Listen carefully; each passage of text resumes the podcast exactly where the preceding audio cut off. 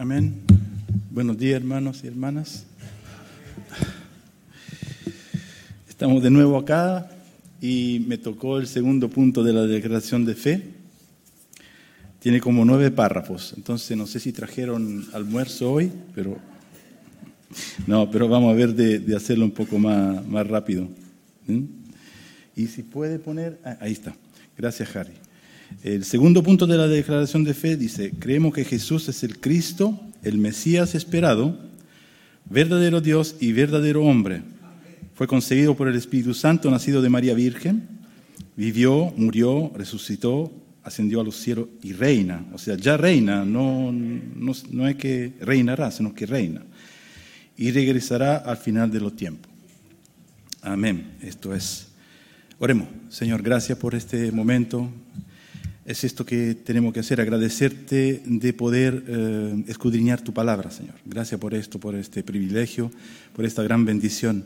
Gracias porque nos elegiste para eh, llevar tu palabra a, lo que no saben, a lo que no entienden. Como yo, yo era así, no entendía y no sabía, Señor. Pero tú, Señor, te revelas con poder, con amor, con eh, delicadeza también y con misericordia. Gracias por este momento, perdona mis pecados, por tu sangre preciosa, Señor. En el nombre de Jesús, amén. Primer párrafo. Jesús es el Cristo, el Mesías esperado.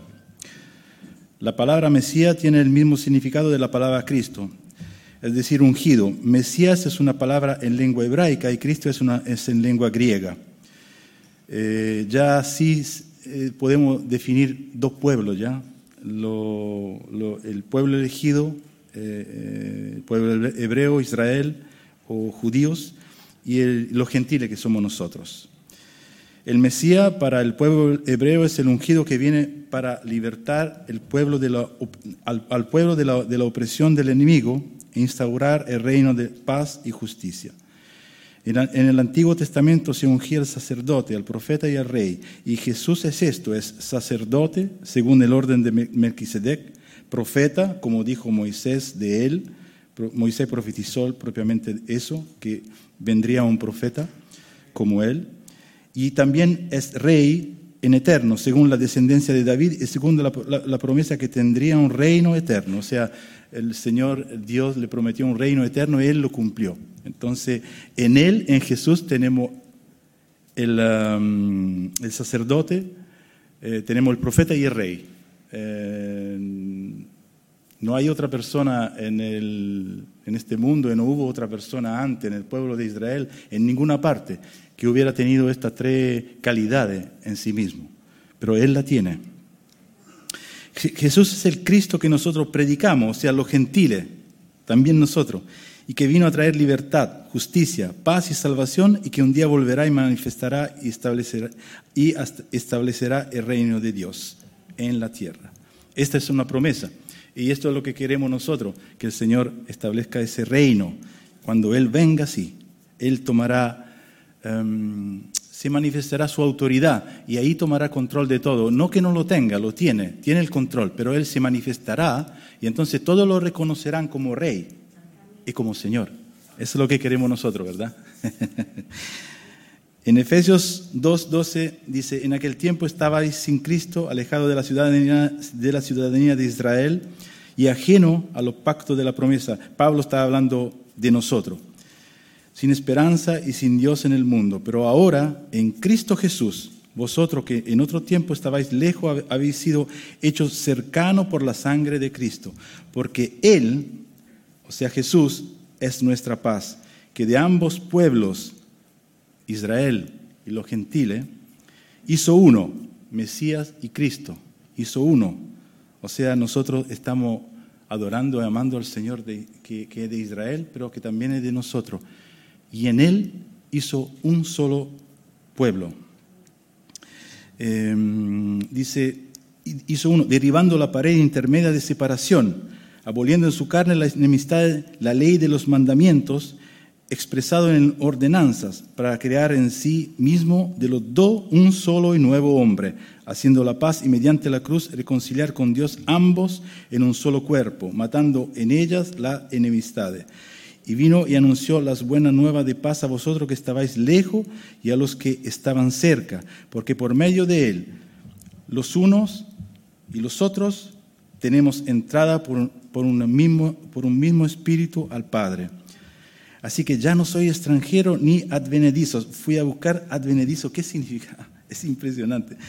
Significa intrusos, entre, entremetidos.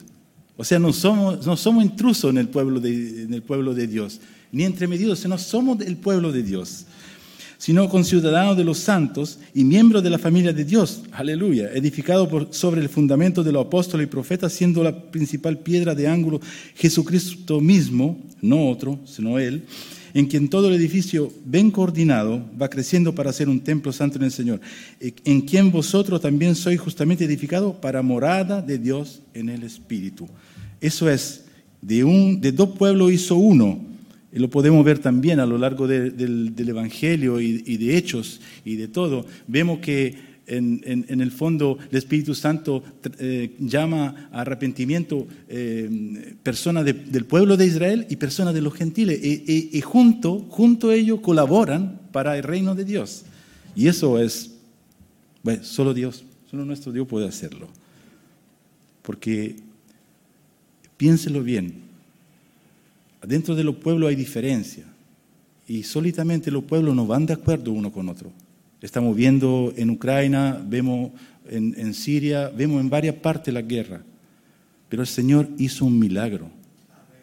Somos diferentes, venimos de otros lugares, pero nos amamos porque tenemos la misma esperanza. Eh, amén, gloria a Dios. Segundo párrafo, Jesús es verdadero Dios y verdadero hombre.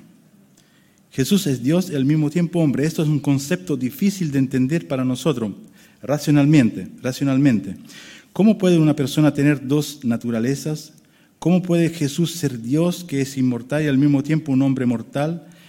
Es algo que racionalmente no podemos entenderlo. Podemos llegar a entenderlo solamente por fe creer por fe en la palabra de Dios que es así y que la encarnación de Dios, Hijo, fue un milagro. Es imposible, o sea, la ciencia puede llegar a entender que es una, molécula, una, o una, qué sé yo, eh, un neutrino o un átomo.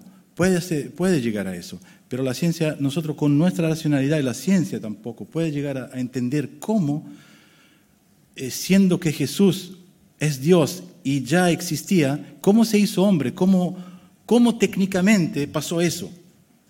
No podemos entenderlo, es imposible. Solamente Dios lo puede entender, solamente Dios lo pudo hacer. Y entonces podemos llegar a eso por fe, solamente por fe. Es imposible racionalmente. Mirad que nadie, Colosenses 2, 8, mirad que nadie os engañe por medio de filosofía y huesas, huecas sutilezas según las tradiciones de los hombres, conforme a los rudimentos del mundo, y no según Cristo, porque en Él habita corporalmente toda la plenitud de la deidad. Y vosotros estáis completo en Él, que es la cabeza de todo principado y protestad. O sea, en Él estamos completos, no necesitamos otra cosa, no necesitamos eh, eh, buscar en otra parte. En Él estamos completos.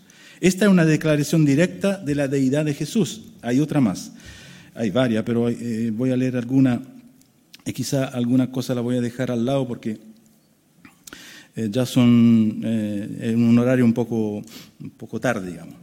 Pero en la primera carta de Juan 5, capítulo 5, verso 20 dice, pero sabemos que el Hijo de Dios ha venido y nos ha dado entendimiento para conocer al que es verdadero y estamos en el, en el verdadero, en su Hijo Jesucristo. Este es el verdadero Dios y la vida eterna. O sea, esto es clarísimo. Este es el verdadero Dios y la vida eterna. Otra declaración directa de la deidad de Jesús. Pero tenemos algo también indirecto, algo que podemos llegar por eh, una, qué sé yo, um, una lógica espiritual. Evangelio de Juan 20, 26. Ocho días después estaban otra vez su discípulo dentro y con ellos Tomás. Llegó Jesús estando las puertas cerradas y se puso en medio y le dijo, pasa vosotros. Luego dijo a Tomás, pon aquí tu dedo y mira mis manos y acerca tu mano y métela en mi costado, y no seas incrédulo, sino creyente. Entonces Tomás respondió le dijo, y le dijo, Señor mío y Dios mío. Esa es una declaración indirecta que Jesús le dio. O sea, ¿en qué sentido? Dios a lo largo de su vida con los discípulos siempre eh, corrigió, reprendió, exhortó a los discípulos cuando estaba haciendo algo mal. Se ve en la vida de Pedro y en, otra, en otras partes, también en Juan. ¿Por qué Jesús no dijo nada acá? ¿Por qué no le dije a Tomás, mira, está bien Señor, pero Dios, no, Dios es el Padre? No, no dijo eso. Entonces podemos entender que indirectamente también Él mismo confiesa que es Dios. Entonces, para lo que dicen que Jesús no es Dios, estás viviendo una mentira. Porque no solamente hay prueba directa en la palabra, sino que hay, prueba indirecta, o sea, Jesús mismo, mismo lo em, admitió que Él es Dios indirectamente en lo Evangelio. Y si vamos más adelante, Jesús le dijo, porque me has visto, Tomás, creíste, bienaventurados los que no vieron y creyeron. Y entonces Jesús no va diciéndole a Tomás que no, pero que no sigue eh, su discurso y, acoge esa declaración de Tomás, esa declaración que dice, Señor mío y Dios mío, y la confirma, la va confirmando. Eh, esta es una declaración indirecta para lo que quizá buscan en la, Biblia eh, declaración directa para hablar, qué sé yo, con los testigos de Jehová, que ellos dicen que Jesús no es Dios. Y esta pero es una declaración indirecta que seguramente está también en su Biblia, y, pero no lo ven, no lo, no lo, no lo quieren entender y no tengo nada en contra de, los, de los testigos de, Jehová, sí, no tengo nada, pero sí su doctrina es, eh, está equivocada, está en contra de la palabra de Dios. Así que atento, hermano, atento a declarar algo que no sea. Pero ¿qué conlleva el no creer que Jesús es Dios? O sea, ¿qué es lo que conlleva eso? Bueno, en realidad conlleva alguna cosa. Evangelio de Juan 14, 7. Si me conocéis, también a mí, Padre, conoceríais. Y desde ahora lo conocéis y le habéis visto. Qué difícil que la Reina Valera 60. Pero me quedo con eso, me quedo con esta porque es la más fiel a los originales. Eso es lo que creo, eso es lo que creo. Me, da, me da problema porque yo soy extranjero y me gustaría tener otra, o sea, me gustaría tomar otra, otra versión pero hay cosas que no, no al, compararla con lo original, eh, hay muchas cosas en las nuevas versiones que no, no, me, no me convencen. Felipe le dijo, Señor, muéstranos el Padre y nos basta. Jesús le dijo, tanto tiempo hace que estoy con vosotros y no me has conocido, Felipe, el que me ha visto a mí, ha visto al Padre, ¿cómo pues dice tú, muéstranos el Padre? ¿No crees que yo soy en el Padre y el Padre en mí? La palabra que yo os hablo no nos la hablo por mi propia cuenta, sino que el Padre que mora en mí, Él hace las obras. Créedme que yo soy en el Padre y el Padre en mí. Si me amáis, guardad mi mandamiento y yo rogaré al Padre y os dará otro consolador para que esté con vosotros. Aquí tenemos ya que Jesús se relaciona con el Padre y con el Espíritu Santo. Y aquí tenemos de nuevo las la tres personas de Dios, como predicó Marcelo el domingo pasado, que predicó de, lo que llaman los hombres Trinidad. En realidad la palabra Trinidad no está en la Biblia, pero las tres personas que forman un solo Dios. Y aquí tenemos de nuevo esa comunión que Jesús tiene con el Padre y con el Espíritu Santo. El, que, el verso 24, el que no me ama no guarda mi palabra y la, y la palabra que habéis oído no es mía, sino del Padre que me envió. Os he dicho estas cosas estando con vosotros, mas el consolador del Espíritu Santo, a quien el Padre, de nuevo, enviará en mi nombre, Él os enseñará todas las cosas y os recordará todo lo que yo os he dicho. De nuevo, una comunión entre los tres. Bueno, en estos versos se ve la, comunión que tiene eh, el Hijo, el Padre y el Espíritu Santo, entre ellos. Em, entonces, ¿qué conlleva el no creer que Jesús es Dios? Bueno, conlleva que no reconociendo a Él, a Jesús como Dios, no estamos en comunión con Jesús, porque no estamos en comunión con la verdad. Toda la Biblia eh, conlleva al hecho que Jesús es el Salvador, pero es Dios, el Hijo de Dios, y no estamos eh, en comunión con la verdad. No, podemos vivir una coinonía con Él, o sea, una, em, comunión con Él. Y por consecuencia, al no tener comunión con la persona del Hijo de Dios, no tendríamos comunión con el Padre ni con el Espíritu Santo. Evangelio de Juan 14, 7. De nuevo lo voy a repetir. Si me conocieis, también a mi Padre conoceríais. Y desde ahora lo conocéis y lo habéis visto. Felipe le dijo, Señor, muéstranos, el Padre nos basta. Jesús le dijo, tanto tiempo hace que estoy con vosotros y no me has conocido, Felipe. El que me ha visto a mí, ha visto al Padre. Entonces podríamos decir que quien no, vea a Jesús como tiene que ser, como es la persona de Él, o sea, como Dios, no puede ver al Padre. Es que lo dice, el que me ha visto a mí, ha visto al Padre. Y el contrario es que si yo no veo a Jesús como Él es, no puedo ver al Padre y no puedo estar en comunión con Él. Es muy, muy importante esto. Nosotros lo damos por eh, así, por algo que de, que de hecho, sea, que es, que es cumplido, algo seguro, pero hay mucha gente que no, no cree que Jesús es Dios. Pero todo esto conlleva a tener problemas, a tener problemas y comunión con Dios mismo. Entonces, el que no tiene comunión con el Dios verdadero y se dirige, se dirige a los ídolos, como muchos hacen. ¿Con quién tiene comunión? ¿Qué son los ídolos? Primera de Corintios 10, 14. Por tanto, amados míos, huid de la idolatría, como asensado os hablo. Juzgad vosotros lo que digo, la copa de, de bendición que bendecimos no es la comunión del sangre de Cristo. Esto está en Primera de Corintios 10, verso 14 en adelante. No es la comunión de la sangre de Cristo, esa comunión, esa palabra de coinonía, tener en común, participación. El pan que partimos no es la comunión del cuerpo de Cristo.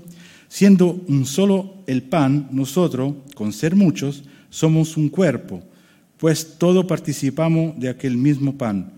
Mirad a Israel según la carne, lo que comen de los sacrificios, no son partícipes del altar, ¿Qué digo pues? ¿Que el ídolo es algo o que sea algo lo que se sacrifica a los ídolos?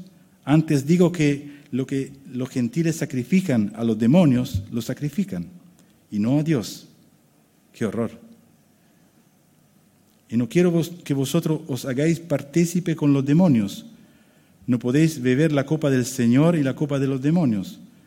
No podéis participar de la mesa del Señor y de la mesa de los demonios o provocaremos a celo al Señor, somos más fuertes que Él. De nuevo, Pablo usa mucha palabra clara, directa, fuertes, son muy fuertes. Pero eso es Primera de Corintios 10, 14. Eso es lo que habla. Si no tenemos comunión, si no queremos tener comunión con Dios como es Él realmente, cómo Él se manifiesta realmente, como Padre, Hijo Espíritu Santo. ¿Con quién tenemos comunión? Vamos a tener comunión con ídolos. Y detrás de los ídolos hay demonios. Aquí lo dice. Lo que sacrifican a, los ídolos, lo que, se, lo acercan a los ídolos, lo que abren su corazón a los ídolos. No abren su corazón a un, ídolo, no abren su corazón a un trozo de madera, sino que abre su corazón detrás al príncipe de los demonios, a, los demonios, a los principatos que están en el aire y que quieren destruir nuestra vida. Ojo entonces, atento, si tienes algún ídolo por ahí, que puede hacer cualquier otra cosa, no, no he dicho que sea una imagen, pero puede ser una persona, puede ser otra cosa. Cuida tu corazón, cuidemos nuestros corazones, nuestro corazón, para que nosotros podamos juntos ser santos y poder llevar el reino de los cielos a quien no, lo tienen, porque eso es lo que nos pide el Señor, ser santos para que podamos estar en comunión con Él y estando en comunión con, Él podemos transmitir el Evangelio en verdad y puro, puro como tiene que ser. Em, el tercer párrafo, Jesús fue concebido por el Espíritu Santo, nacido de María Virgen. En Lucas 1, 26, 38 está toda la... 38, eh, sí, del 26 al 38, Lucas 1, 26, está todo la, lo que es la palabra de Dios que eh, habla de eso, de la anunciación, o sea, de, cuando el ángel va a María, no lo voy a leer para que eh, sea un poco más breve. Pero voy a, voy así comentarlo porque yo provengo de un país, eh, Italia, que profundamente eh, metido en la, doctrina católica. Ahí está el Papa. Y nosotros como evangélicos ya sentimos mucho esto. Hay una opresión tremenda. Hay una opresión porque todo lo que eh, pasa en, ese país eh, prácticamente gira alrededor de lo que es eh, el catolicismo.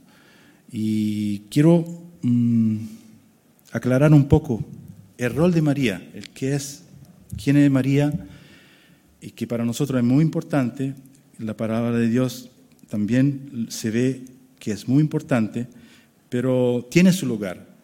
No es eh, a nivel de Jesús, como muchos dicen.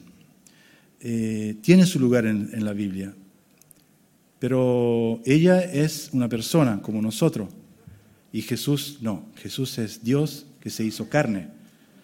Y eso es muy importante entenderlo. María comprometida con José es una mujer no casada, virgen, sierva de Dios de la casa de David, criada y educada en la rigurosa ley de Moisés, teniendo en consideración la santificación no como una opción, sino más bien como un pilar para la formación de su propia vida.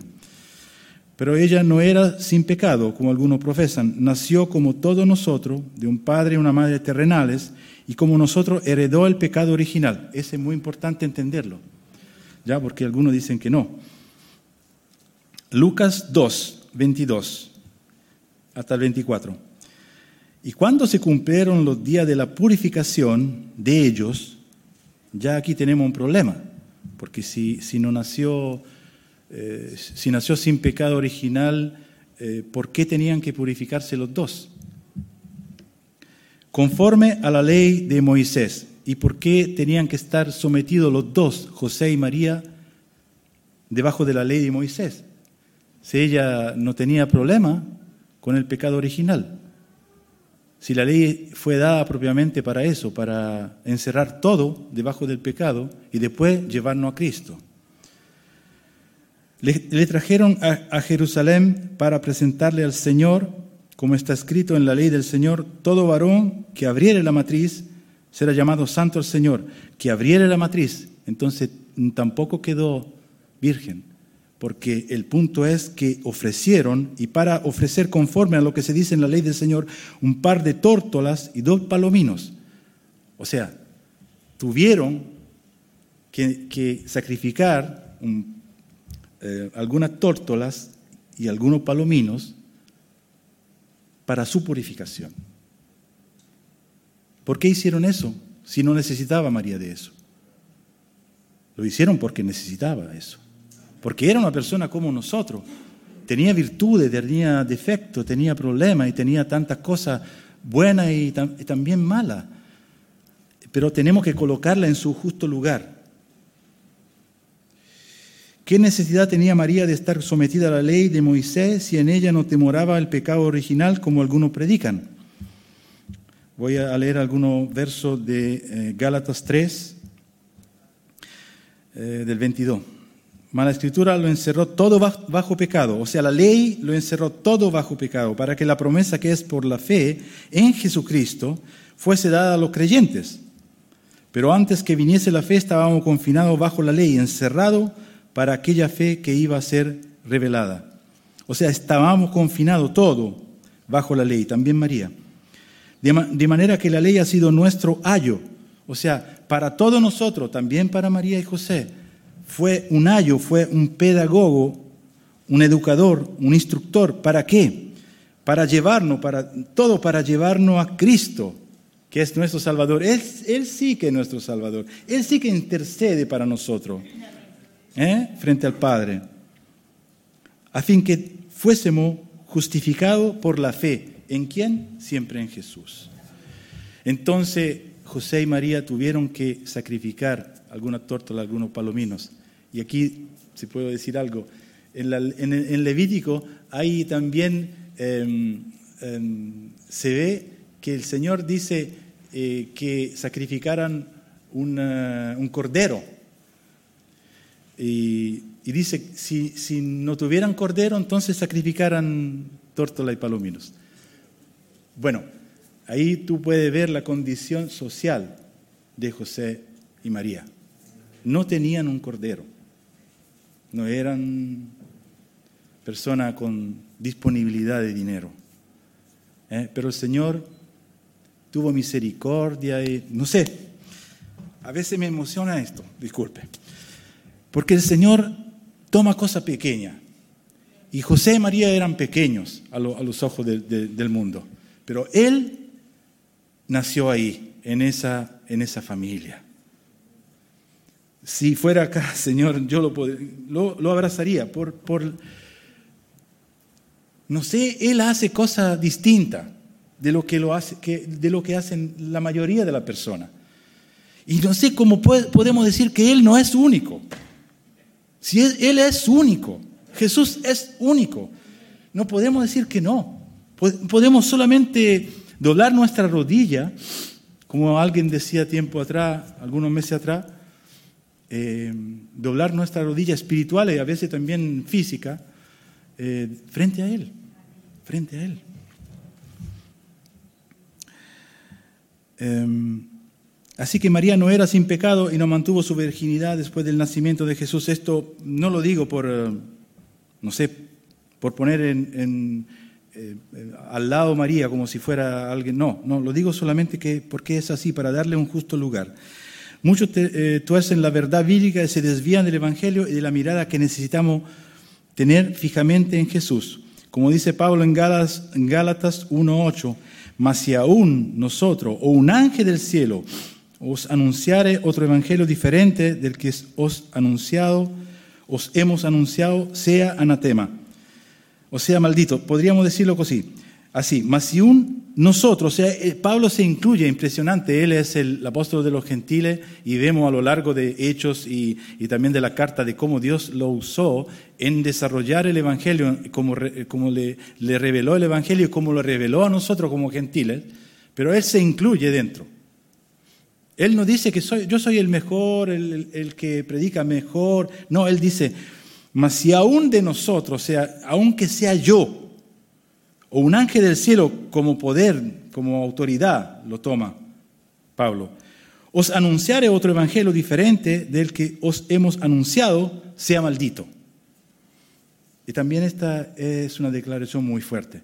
Tenemos que tomar posición, hermanos, en contra de los evangelios que, son, que no son verdaderos, de lo que nos desvían de nuestro camino. Eh, no maldiciendo, ¿eh? no andando maldiciendo a la gente. Pero sí que mm, tengamos, necesitamos tener en nuestra mente, en nuestro corazón, la, claro la idea que hay solamente un solo evangelio, que hay solamente un solo Dios, y que todo lo que, que, nos presenta, eh, no es presentado y que no, no está en armonía con el evangelio, con la Biblia, es maldito. Ya es maldito. Hay maldición ahí, hay maldición.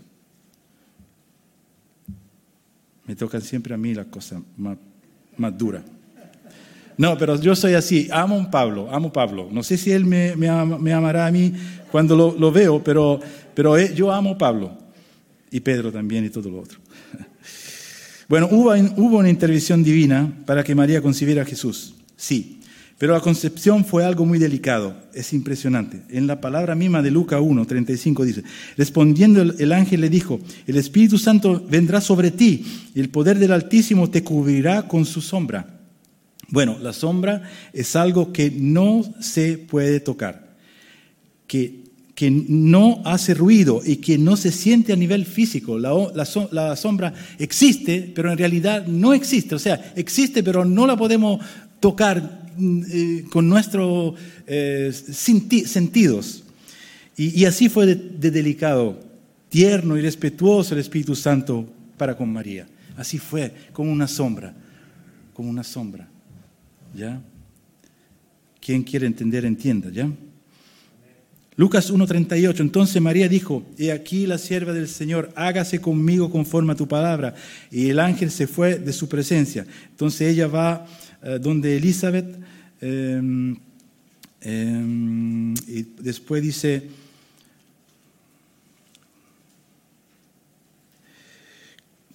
eh, voy para no perder tiempo y lo estoy perdiendo. Em, entonces María dijo, aquí está, engrandece mi alma al Señor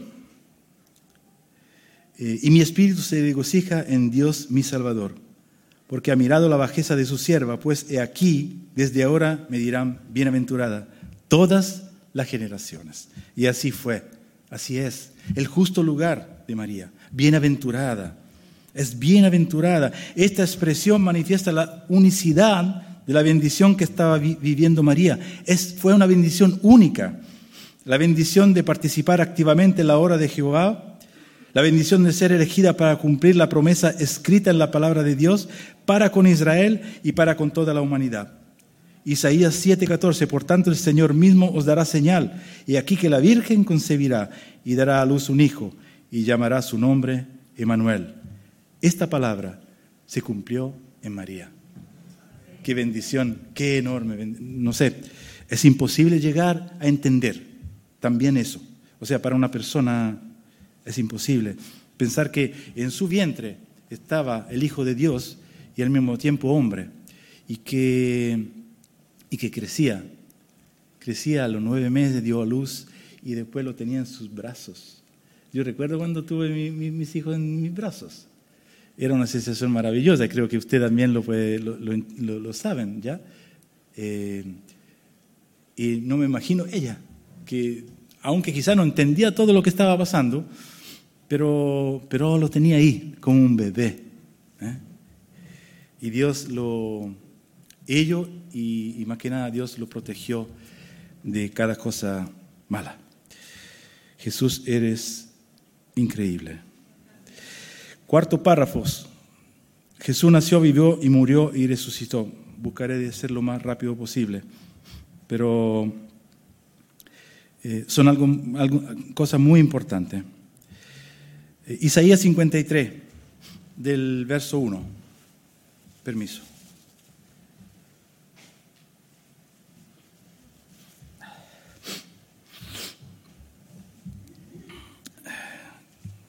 ¿Quién han creído a nuestro anuncio sobre quién se ha manifestado el brazo de Jehová? De Jehová? Subirá cual renuevo delante de él como a raíz de tierra seca. En, realidad llegó em, Em, Jesús en un momento que la palabra de Dios estaba ausente, mm, si no me equivoco, de 400 años, y mm, esa tierra seca eran las personas, o sea, la mente, el corazón de la persona, que no tenían palabra de Dios. Y subirá, subirá cual renuevo, eso también habla de, su nacimiento subirá cual renuevo. No sé si ustedes vieron cuando se corta el árbol y sale un renuevo. Ya, eso es. No hay hermosura en él, ni esplendor. Eh, aquí yo creo que esto significa que no era atractivo a los ojos, no era un hombre de esos actores que se ven por ahí. No era así, era, era algo común, una persona común, más sin atractivo alguno para que lo apreciemos. Estoy eh, comentando su vida, ¿eh? la vida, la muerte y la resurrección de Jesús. Despreciado y desechado entre los hombres, varón de dolores, experimentado en sufrimiento. Mateo 8:20. Las zorras tienen guaridas y las aves del cielo, nidos, o sea, tienen su casa con sus familias, con, algo que lo respalda, llega a la casa después del trabajo y, el, esposo o la esposa le hace algo de comer y, qué lindo, qué rico, cómo anduvo el día. No, no era así Jesús. Las zorras tienen guarida y las aves del cielo nidos, pero el Hijo del Hombre no tiene dónde recostar su cabeza. Esta declaración, esta palabra, siempre me ha angustiado, siempre. Siempre, hermano, Jesús no tenía dónde recostar su cabeza, no, no tenía descanso, solamente en Dios lo tenía, pero físicamente en este mundo no tuvo descanso. Por eso dice, varón de dolores y experimentado en sufrimiento, y como que escondimos de él el rostro fue menospreciado y no lo estimamos. Ciertamente llevó Él nuestra enfermedad y sufrió nuestros dolores, pero nosotros lo tuvimos por azotado, como herido y afligido por Dios. O sea, mm, Él llevó nuestros pecados, pero no lo apreciamos como debería haberlo, deberíamos haberlo apreciado. El mundo hace esto. Mas Él fue herido por nuestras rebeliones, molido por nuestros pecados, por darnos la paz cayó sobre Él el castigo y por su llaga fuimos nosotros curados. O sea, Él murió para nosotros y se llevó sobre Él nuestros pecados. Todos nosotros nos descarriamos, todos, como ovejas cada cual se apartó por su camino, mas Jehová cargó en Él el pecado de todos nosotros. Ahí descansamos nosotros. El pecado nuestro está encima de él. Descansamos, así podemos descansar. Angustiado él y afligido, no abrió su boca. Como un cordero fue llevado al matadero. ¿Comieron cordero usted alguna vez? ¿Vieron cómo lo matan? Yo lo vi. No voy a decirle cómo, pero no dice ni ve. No dice ni ve. No abre su boca el cordero. Yo lo vi. Yo vi eso. Es bastante cruel, pero no abre su boca, aunque lo están matando. Como una oveja delante de sus trasquiladores enmudeció, no abrió su boca. Por medio de violencia y de juicio fue quitado. No, es, fue algo, no fue un paseo, sino que por medio, o sea, quien lo llevó a la cruz fue por medio de juicio y de violencia. O sea, todo lo que, que aconsintieron, o sea, pusieron y dijeron, sí, mátalo, eh, participaron a un homicidio. Eh, fue con violencia y con juicio. Y su generación, ¿quién la contará? Porque fue arrancado de la tierra de lo viviente y por la rebelión de mi, pueblo fue herido. Aquí todavía habla de, la, de la muerte de Jesús. Se dispuso con lo impío su sepultura, mas con lo rico fue en su muerte. Aunque nunca hizo maldad, ni hubo engaño en su boca, Jehová quiso quebrantarlo, sujetándolo a padecimiento. Cuando haya puesto su vida en expiación por el pecado, verá descendencia, vivirá por largos días, nuestro, nosotros somos la descendencia, vivirá por largos días, y la voluntad de Jehová será en su mano prosperada. Verá el fruto de la aflicción de su alma y quedará satisfecho por su conocimiento justificará mi siervo justo a muchos y llevará sobre sí las iniquidades de ellos. Por tanto, yo le daré parte con los grandes. Y aquí viene la resurrección.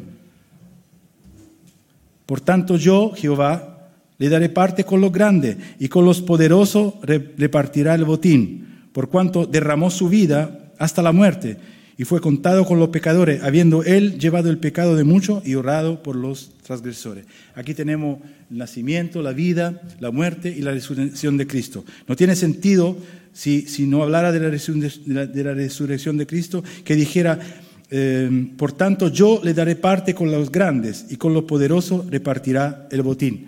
Está hablando de un vivo, no de un muerto. ¿Ya? Alguien que resucitó. Quinto párrafo, Jesús ascendió a los cielos. Ahí vamos achicando todo y vamos a terminando. ¿eh? Mateo 28, 16. Pero los once discípulos se fueron a Galilea al monte donde Jesús le había ordenado. Y cuando le vieron, le adoraron, pero algunos dudaban. Y Jesús se acercó y les habló diciendo, toda potestad me es dada en el cielo y en la tierra. No me será dada, me es dada. Por tanto, id y haced discípulos a todas las naciones. O sea, no tenemos excusa. Vamos a ser discípulos porque tenemos el Señor que nos acompaña y que tiene toda la autoridad. Bautizándonos en el nombre del Padre y del Hijo y del Espíritu Santo. De nuevo, esa comunión entre las tres personas. Enseñándoles que guarden todas las cosas que os he mandado. Y aquí yo estoy con vosotros todos los días hasta el fin del mundo. Todas las cosas que os he mandado. De nuevo, un evangelio íntegro, verdadero. Sexto párrafo, regresará al final de los tiempos como está expuesto en el treceavo punto de la declaración de fe y que alguien expondrá. No lo voy a exponer, alguien lo va a exponer, no sé quién, pero alguien. Voy a terminar con algunas reflexiones para que tú entiendas bien quién es Jesús. La vida de Jesús fue irreprensible, pura, sin mancha, sin pecado. Políticamente se mantuvo puro, respetando la autoridad sin dejar que la política ensuciara su alma. Mateo 17, 24. Cuando llegaron a Capernaum, vinieron a Pedro los que cobraban, cobraban las dos dracmas, o sea, lo impuesto, y le dijeron, ¿vuestro maestro no paga las dos dracmas? Él dijo, sí, el, Pedro, es increíble. ¿Cómo defiende a su Señor? Sí, lógico. Y después va donde él y, le pregunta. Y al entrar él en la casa, Jesús le habló primero, diciendo, ¿qué te parece, Simón? Los reyes de la tierra, ¿de quién cobran los tributos y los impuestos? ¿Dónde conocimiento tenía Jesús? De sus hijos o de los extraños. Pedro le respondió, seguramente sorprendido, yo pienso, porque sabía antes, de los extraños. Jesús le dijo, luego los, hijos están exentos. Sin embargo, para no ofenderle, eh, la palabra en griego es para que no lo hagamos tropezar o caer, ve al mar y echa el anzuelo, y el primer pez que saques, tómalo, y al abrir la boca hallarás un estatero, tómalo y dáselo por mí y por ti, para que no lo hagamos tropezar o caer. Nosotros podemos hacer tropezar y caer, inclusive lo político, inclusive lo presidente, con nuestras críticas. Necesitamos bendecirlos, hermanos, para que ellos, cuando entre por esa puerta, no tengan nada que decir hacia nosotros y podamos mirarlos a los ojos y decirle, Jesús te ama. Jesús te ama. Jesús es el Señor mío y tuyo. Y soy, yo soy un pecador como tú, y tú tienes que arrepentirte como lo hice yo. El testimonio frente a Pilato. Juan 18:33. Entonces Pilato volvió a entrar, Juan 18:33, disculpen. Entonces Pilato volvió a entrar en el pretorio y llamó a Jesús y le dijo, ¿eres tú rey de los judíos? Jesús le respondió, ¿dices tú esto por ti mismo? O sea, ¿O te lo han dicho otros de, otros de mí? O sea, ¿lo estás diciendo porque lo repite o porque hiciste alguna em, experiencia conmigo? Eso es lo que quería saber Jesús. Pilato le respondió, ¿soy yo acaso judío? O sea, es lógico, era romano y no, quería meterse con los judíos en, ninguna, en ningún momento. Tu nación, dice, y los principales sacerdotes, eso es un testimonio, ¿eh? te han, entregado a mí. ¿Qué has hecho? Respondió Jesús, mi reino, mire, no le contesta, no le contesta en la misma línea. ¿eh? Podía haber, haberse defendido, pero no lo hizo. Jesús lo evangelizó a Pilato. Jesús lo evangelizó hasta el final, hasta el final de su vida. Mi reino no es de este mundo. Si mi reino fuera de este mundo, mis servidores pelearían para que yo no fuera entregado a los judíos pero mi reino no es de aquí.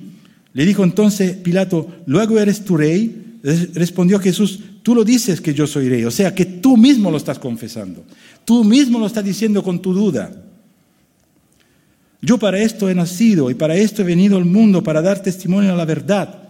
Lo evangelizó, tuvo paciencia con él, tuvo, paciencia con este eh, gobernador y lo evangelizó hasta el final. Impresionante. yo Señor, es impresionante. Y le dijo Pilato, ¿qué es la verdad? Y cuando hubo dicho esto, salió otra vez a los judíos y le dijo, yo no hallo en él ningún delito. ¿Qué es la verdad? Típico de una, eh, ¿cómo se dice? diplomacia, diplomático, diplomático, cuando uno es diplomático, eh, eso es, era Pilato. ¿Qué es la verdad? Y se sacudió toda la palabra que Jesús le dijo. Pero fue, salió y qué testimonio dio al pueblo. O sea, o sea, Jesús dio testimonio a Pilato de lo que era y Pilato dio testimonio al pueblo de lo que era Jesús. Yo, dice, no hallo en él ningún delito. También la política se tuvo que doblar tuvo que doblar su, rodilla frente a Jesús y admitir que no, que no había nada en él, no había nada en él. Sus milagros desafiaron la ciencia y sus leyes y con su autoridad sometió la sabiduría humana al Evangelio de la gracia. Lucas 8:43. Y ahí habla de la mujer que padecía de flujo y que Jesús sanó. Y Lucas dice algo, Lucas era un médico. Dice, pero una mujer que padecía de flujo de sangre desde hacía 12 años y que había gastado en médicos todo cuanto tenía, bueno, si lo dice él, que médico, gastó en médicos todo, todo cuanto tenía y porque ninguno había pedido ser curada. O sea, hay enfermedades que, que los médicos no pueden curar, ¿ya? Pero el Señor, eh, no, leo, no voy a leer todo, pero la sanó. Al final la sanó. Y le dijo, y él le dijo, hija, tu fe te ha salvado, ve en paz. Nuestra fe es muy importante y la podemos conservar y hacer crecer experimentando la presencia del Señor. Entonces vimos político, cómo se confrontó con los políticos y, se mm, presentó, digamos, Jesús también con la ciencia, que puso todo debajo de él, eh, haciendo milagros, y reprendió también los religiosos, haciéndole ver que no es en el exterior que se refleja la religión, sino que es el cambio verdadero en nuestro corazón el que quiere Dios. Mateo 23, 23. Hay de vosotros escriba y fariseo hipócritas, porque diezmáis la menta y el eneldo y el comino y dejáis lo más importante de la ley, la justicia, la misericordia y la fe. Y voy a saltar eh, también algunos versículos Ay de vosotros, escriba y fariseo hipócritas, porque limpiáis lo, de fuera del vaso y del plato, pero por dentro estáis llenos de robo y de injusticia. Fariseo ciego, limpia primero lo de dentro del vaso y del plato, para que también lo de fuera sea limpio.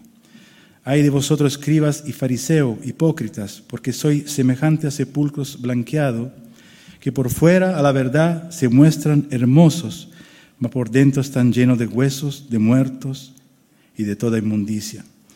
Así también vosotros, por fuera la verdad os mostráis justo a los hombres, pero por dentro estáis llenos de hipocresía e iniquidad. Político, científico y religioso. Jesús no, buscaba la confrontación, aunque quizá podemos pensar eso. Él no buscaba la confrontación. Él predicaba lo que él era. Y entonces a cada persona tenía una palabra distinta. Y él predicaba lo que él era. Y cuando se confrontaba con la persona, él predicaba el Evangelio. Y como el mundo está hecho de política, de ciencia y de religión, tenía que entrar en, esas tres esferas. Y aquí lo vemos, lo podemos ver.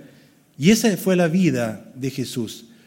Eh, él fue concebido, nació, eh, creció, vivió, murió, resucitó, reina y vuelve pronto para que su reino sea manifestado a nosotros. Juan 3:16. ¿Alguien puede poner Juan 3:16, por favor, Harry? Muchas gracias, Harry. Muchas gracias, hermano Harry. Porque de tal manera, o sea que Dios amó al mundo tan intensamente, tan intensamente, con tanta intensidad, porque de tal manera amó Dios al mundo que ha dado a su Hijo unigénito.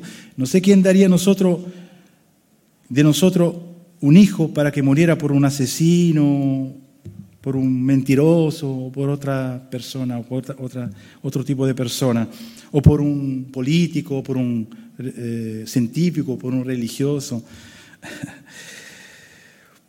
para que todo aquel que en Él cree no se pierda, mas tenga vida eterna. Estimado, de tal manera Dios amó, te amó a ti, me amó a mí, talmente intensamente te amó y me amó a mí, que entregó su Hijo para que Él muriera en la cruz y que al tercer día resucitara. Y yo te pregunto, bueno, esto es un resumen muy corto de la vida de Jesús. Pero en ese versículo, en este versículo, acá, en estas pocas palabras, está el resumen del Evangelio. Y yo diría también de la Biblia. Ahí está. Porque Jesús vino para salvarnos, para salvarnos del juicio de Dios y del infierno. Entonces te pregunto si hay alguien acá que quiera tomar su decisión y quiera arrepentirse de sus pecados y quiera seguir, tomar la decisión de seguir a Cristo, bueno, ponte de pie. Ponte de pie y, podemos orar si quiere. Amén. Entonces este mensaje es para nosotros, sí, pero también para los que lo verán quizá en YouTube y en, y en, ah, lo, en, lo, que son la... la, mm, eso, me entendieron. pero sí, eh, yo he dado este mensaje y estoy muy contento, muy contento de haberlo dado, de haberlo entregado porque es algo que resume toda la vida de Jesús y bueno, nosotros sabemos que eso nos da tanta alegría y tanto, tanta esperanza. Em, oremos igualmente, oremos para que, este mensaje se, se pueda llegar a alguien, a algún corazón, pueda despertarlo y pueda eh, doblar su rodilla y seguir a Cristo. Señor, gracias por este momento, gracias por esta gota en el mar, Señor. Eh, esta pequeña palabra, Señor, que de todas maneras es grande, porque tú has venido para salvarnos. Tú, Padre, nos amaste con tanta intensidad que entregaste tu Hijo para nosotros. Gracias por esto, Señor. Te pido que esta palabra, como, dice, como dijo alguien, em, eh, sea predicada y sea regada con nuestras oraciones y te pido que tú puedas hacerla crecer en el corazón de las personas que la, la escuchan. Señor, tú no eres un Dios muerto, eres un Dios vivo. Y tu Espíritu Santo está con nosotros.